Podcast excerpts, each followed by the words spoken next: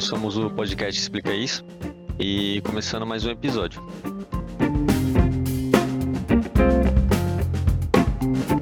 Hoje nós viemos entrevistar um imigrante que foi para a França, principalmente por conta do trabalho. Os apresentadores são eu, que sou o Pedro, é, o Marcelo, que é o nosso entrevistado. Eu gostaria que você se apresentasse um pouquinho aqui para gente. Então, bom, bom dia, pessoal. É um prazer poder estar participando do, do podcast de vocês. É, como o Pedro disse, meu nome é Marcelo Meira, tenho 30 anos. Eu sou primo do Pedro, na verdade. E eu sou formado em engenharia. Depois a gente vai ter um bate-papo com o Pedro para explicar um pouco do meu percurso, mas de maneira é, resumida, eu, eu, sou formado em engenharia mecânica pela Escola Politécnica da USP.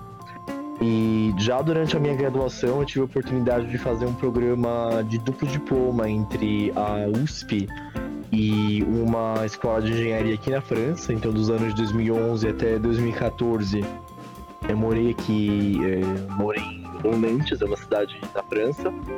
E depois, em 2018, voltei para o Brasil em 2014. Eu comecei minha, minha vida profissional no Brasil é, em 2015 e aí em 2018 eu tomei a decisão de, de procurar uma vagas na minha área, né? Eu trabalho com sustentabilidade aplicada à construção civil, então como construir edifícios a baixo impacto ambiental, né? E decidi então aplicar para vagas aqui na França nessa é, em 2018 e estou morando em Paris então desde 2018. É, muito legal. E, tipo, pelo fato de você já ter morado na França para estudar, você acha que teve alguma dificuldade mais, tipo, porque antes você veio para estudar e agora você está trabalhando e morando aí, você acha que você tem alguma dificuldade maior ou menor por conta disso? Cara, é muito interessante essa pergunta, porque quando eu vim pra cá enquanto estudante, quando eu tinha, tinha 20 anos, é super novo, foi a primeira vez que eu tinha saído da casa dos meus pais, era tudo alegria, né? Na verdade, quando tinha mais novo, assim. E aí vim pra cá, no começo, né, quando, quando a primeira vez que eu vim pra cá em 2011, a grande dificuldade foi a língua francesa. E só que como eu tava no ambiente escolar, eu acabei indo, vindo pra França com outros é, brasileiros também da minha universidade.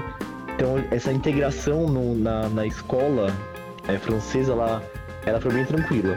Ela realmente foi tranquila, porque eu tava. Eu tinha. A gente dividia apartamento com, com franceses, tinha aula com os franceses. Então já tinha todo um programa, já tinha tudo planejado para os anos que eu ia passar aqui, né? Isso enquanto estudante. E aí, respondendo a sua pergunta, na verdade, vim agora pra cá, hoje eu tenho 30 anos, né? Eu cheguei aqui e tinha 20, 28 anos. Vim pra cá já mais perto dos 30, já pra, pra vida profissional a vida profissional é cada um por si, né? A gente que escolhe e escreve a nossa, nossa. Essa é a grande dificuldade, o fato de você não ter um, um, um programa para ser seguido. E eu vim realmente por conta própria, eu não vim com um grupo de pessoas, eu vim realmente sozinho, eu tinha conseguido um emprego fiz as entrevistas, é, recebi a aprovação, fiz todo o processo de visto e quando o visto saiu, vim para cá. A grande dificuldade é, essa, é a diferença de ter uma vida estudantil e uma vida adulta profissional. É, é bem diferente. A integração é muito mais difícil na vida profissional, porque você não tem um ciclo de amigos, você criar esse ciclo de amigos, isso é bem complicado. Os transferes são, de modo geral, mais fechados. O, não ter um, algo planejado, assim, quanto tempo eu ficar aqui? Eu não sei. Essa é a grande, grande é, pergunta, assim. Quando eu vim como estudante, eu sabia que era um programa, tinha três anos, tinha que ocupar, etc, etc. Agora não eu faço como eu quiser, o tempo que eu quiser e ficar aqui enquanto eu for feliz, né? Uhum. E, tipo, você falou do meio profissional. Você acha que qualquer uma diferença tipo, muito grande que você percebe claramente entre trabalhar na França e no Brasil? Eu acho que no âmbito profissional, no âmbito de emprego, você, no Brasil, os colegas de trabalho te veem como amigo, sabe? Você consegue estabelecer relações que vão além das profissionais no Brasil. E aqui na França é o contrário. Na França, a relação que você com as pessoas do âmbito profissional, elas são meramente profissionais. Você tem colegas de trabalho, eles vão perguntar bem por cima, assim, ah, o que foi esse fim de semana, o que você fez, assim, mas ninguém vai, ninguém vai te chamar pra sei lá, festa de aniversário deles, ou que nem era, que era o caso do Brasil, né? Eu acabei fazendo grandes amigos no Brasil, na verdade, nos meus últimos nos meus empregos. E aqui na França é bem mais difícil. Eles dividem bem essa questão vida profissional e vida pessoal. É, e em questão, tipo, a função que você exerce, ela é diferente porque você trabalhava no mesmo cargo, né? Não um cargo, mas. Na área, na mesma área, você quer dizer, né? Isso, na mesma área, obrigado. Hum. Ela continua sendo a mesma? Então, na verdade, Pedro, eu continuo na mesma área, né? Como eu tinha te falado, eu, tra- eu continuo. Sempre trabalhei com sustentabilidade voltado para a construção civil. No Brasil, eu comecei na minha carreira numa empresa multinacional francesa que chama, que chama Saint-Gobain, que vende produtos de, de construção civil, vende gesso, argamassa, vidro.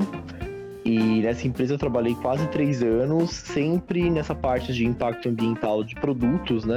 Muito orientado à pegada de carbono dos produtos e, e com o desempenho energético de edifício, ou seja, conseguir estimar o quanto de energia um edifício consome. E aí depois eu trabalhei um ano na BASF, né? Na BASF também eu trabalhava com a parte de impacto ambiental de produto, trabalhei lá mais ou menos um ano e meio. E aí quando eu apliquei para minha vaga aqui na França, eles queriam alguém que tivesse essa experiência, só que o, o- a vaga em questão, ela, ela tinha um escopo é, ampliado. Eu trabalharia tanto com essa parte de impacto ambiental do edifício, pegada de carbono, mas também com a parte de energia, com a parte de água, com a parte de transporte, com a parte de gestão da biodiversidade. Então, meu cargo aqui, é o cargo que eu, a vaga, minha nova vaga aqui era uma vaga com, com um escopo maior. Por isso que foi bem interessante. Uhum. Você acha que esse escopo maior que você viu na França, ele tem a ver com a infraestrutura do a diferença, né, entre o Brasil e a França?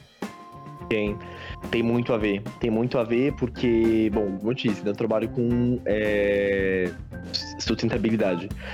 E os requisitos de um edifício no Brasil, mesmo do ponto de vista de legislação, de lei, eles não são os mesmos do- dos requisitos de legislação que a gente tem aqui na, na Europa. É, e especificamente na França. A França ela tem uma, uma, uma, uma, legislação nova que vai entrar em vigor a partir do ano que vem, inclusive, que todo novo edifício que for construído, ele tem que ter a pegada de carbono dele limitada a, a um, a um certo nível.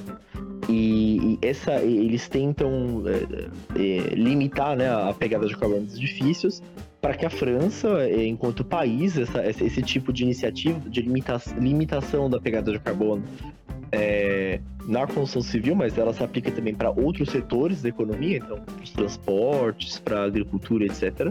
No meu caso, é a construção civil. É, é- é o engajamento da França enquanto país para respeitar o- o- o- os objetivos né, da, da COP21 para que, que as nações se, se engajaram para evitar o- o- os desastres da, da- ligados a, a, a- ao, ao- Nossa, gente, esqueci. Global warming. Como que é o nome disso? Aquecimento global. Lembrei. Aquecimento global. Exato. Então, e, e no Brasil esse tipo de discussão, ele não. Ele, ele tá muito. Não tá. Não tá. Não tá tão avançado, sabe? Então é, é super interessante, é realmente muito interessante eu ter trabalhado no Brasil, ver os tipos de requisitos que existem para um edifício aí e ver os tipos de requisitos que existem para um edifício aqui. Sim, sim. Você acha que isso também, você, tipo, você faz parte do movimento fuga de cérebros? Ah, eu acho que sim, viu? Eu acho que sim, porque é, isso era um assunto que a gente discutia muito na, na Poli, na USP. No Brasil, quando você se forma enquanto engenheiro, as suas possibilidades de, de continuar a atuar enquanto engenheiro mesmo é, no mercado, elas são limitadas. E muitas das pessoas que, que gostariam de continuar a atuar enquanto engenheiro, elas acabam saindo do país justamente porque as oportunidades estão estão mais interessantes aqui fora, tem muito mais investimento em pesquisa e desenvolvimento aqui fora. É, existem centros de pesquisa e desenvolvimento aqui fora é, que são muito mais numerosos que no Brasil, né? Então, sim, considero que sim. Sobretudo porque esse, o, o minha profissão, meu métier, que é voltado para sustentabilidade, é algo que no Brasil vem ganhando força, vem ganhando força. Eu poderia desenvolver esse, esse, essa minha, esse meu, meu domínio, meu, minha, minha atividade no Brasil, poderia. Só que eu tive interesse, né, é, de ver como que era feito aqui na, na França. E aí vim para cá. E aí vim, vindo para cá, eu deixo de contribuir para o desenvolvimento do, desse, desse tópico no Brasil, né? Que é uma pena. E você também tinha comentado que os franceses, eles são mais fechados e eles separam mais o pessoal com o profissional. Você acha que, tipo, por você ser um imigrante, isso afetou um pouco, um pouco mais também? Eles é. faz, desenvolveram uma relação com você? Sim, com certeza. Sobretudo no começo, quando eu vim para cá de 2011 para 2014, eu não falava francês direito, né? Então é muito complicado. Todos os trabalhos em grupo que a gente faz na escola, tudo que é laboratório, é, na escola de engenharia, né, laboratório que você tem que fazer em grupo, apresentação, era muito complicado. Porque ninguém queria fazer grupo comigo, porque eu não falava francês direito na época, era super ruim. Eu atrapalhava o grupo, né? Eu, eu a comunicação comigo era difícil, então o começo é bem complicado. E aí depois, quando eu voltei para cá agora em 2018, já foi mais simples, porque pelo menos a língua dominava, né? E mas é bem é bem particular assim. Tem franceses que são bem abertos ao Brasil. Eu acho que o fato de ser brasileiro ele é uma é uma você tem sempre duas frentes. Você pode falar que você é brasileiro e tem francês que vai é, não, muita, não, dá, não dá muita bola, né?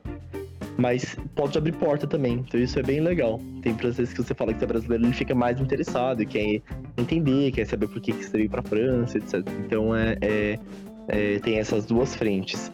Mas de modo geral, para responder essa pergunta, a reação deles é uma relação, reação, eu acho, mais hum, de indiferença, assim, sendo bem honesto. Uhum.